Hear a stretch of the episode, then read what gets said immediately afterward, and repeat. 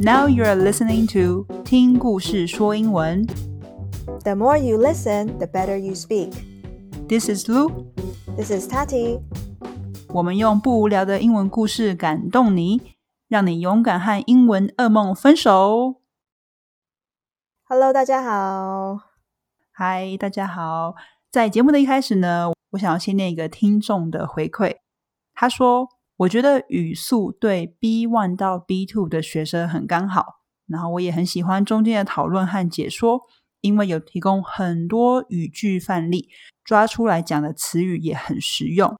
谢谢你的回馈。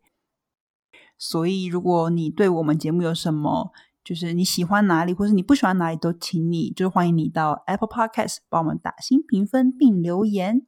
我们接下来这次应该说，我们这一次会用比较多的英文去聊天，然后呢，如果有必要的话，再用中文会再跟大家讲。 Okay, so today we're going to share a story that has to do with a pandemic. Pandemic. What's pandemic? Pandemic 的这个 pan，它这个字首呢，它是指 all inclusive 的意思。所以说，pandemic means it's a disease that's popular, that's you know spread around the entire world. So like COVID nineteen, it's a pandemic. Speaking of pandemic, um, Lu, what's your experience? Um, I think I personally I was really really lucky because you know, as you know, like Taiwan has been super safe for a very long time. The outbreak happened this May, right? Super late. But I think it has affected a lot of people's life. I know a lot of people have lost their jobs.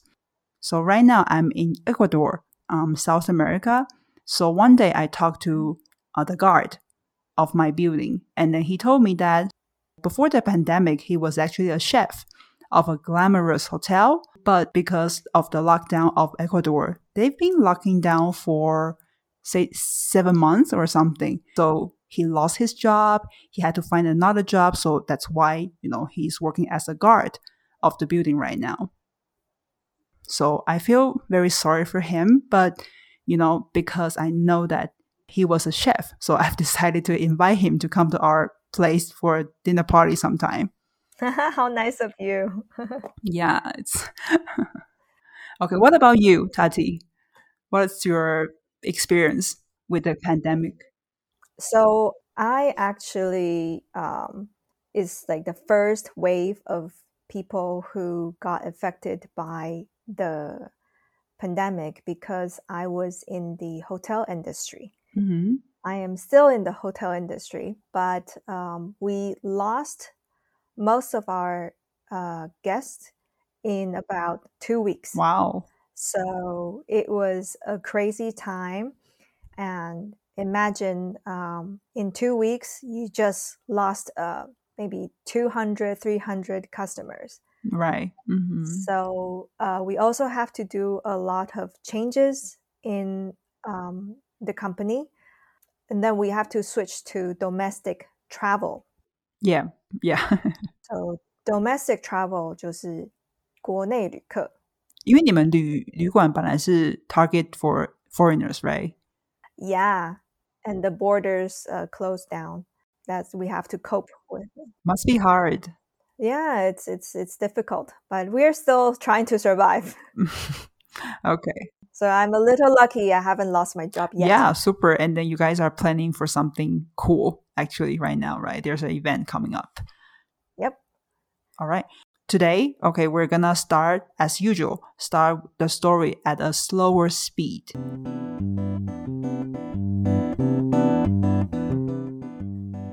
Husband's job is one of the essential jobs. Not a glamorous one, but consider the alternative. About the second week of the lockdown, he was having trouble finding a sanitizer for his truck. to keep it sanitized.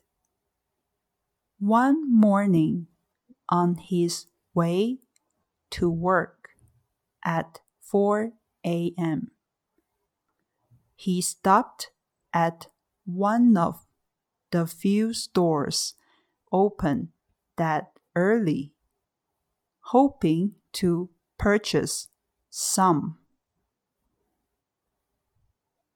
When he got to the door, he saw that they were only open early for first responders and medical personnel. So he turned to head back to his car. While walking back, a local police officer was going in and he spotted my husband's reflective vest and stopped him. He asked my husband which trash company he worked for, then thanked my husband for being out there. My husband told him that it was he that deserved the thanks. My husband told him of the problem of finding a sanitizer. The police then asked if he were able to find it that morning. So, of course, my husband told him that he could not go in.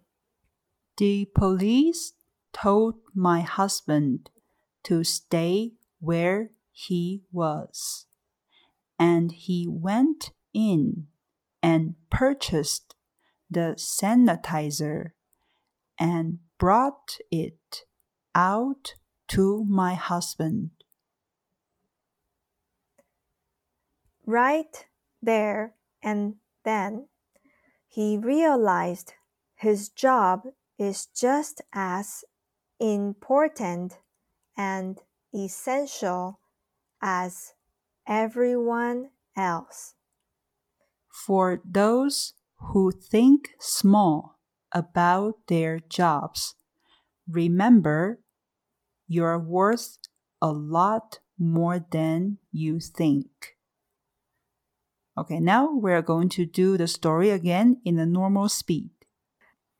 My husband's job is one of the essential jobs, not a glamorous one, but consider the alternative. About the second week of the lockdown, he was having trouble finding a sanitizer for his truck to keep it sanitized. One morning on his way to work at 4 a.m., he stopped at one of the few stores open that early, hoping to purchase some. When he got to the door, he saw that they were only open early for first responders and medical personnel. So, he turned to head back to his car. While walking back, a local police officer was going in, and he spotted my husband's reflective vest and stopped him. He asked my husband which trash company he worked for, then thanked my husband for being out there. My husband told him that it was he that deserved the thanks. My husband told him of the problem of finding a sanitizer. The police then asked if he were able to find it that morning. So, of course, my husband told him that he could not go in. The police told my husband to stay where he was, and he went in and purchased the sanitizer and brought it out to my husband. Right there and then, he realized his job is just as important and essential as everyone else. For those who think small about their jobs, remember you're worth a lot more than you think.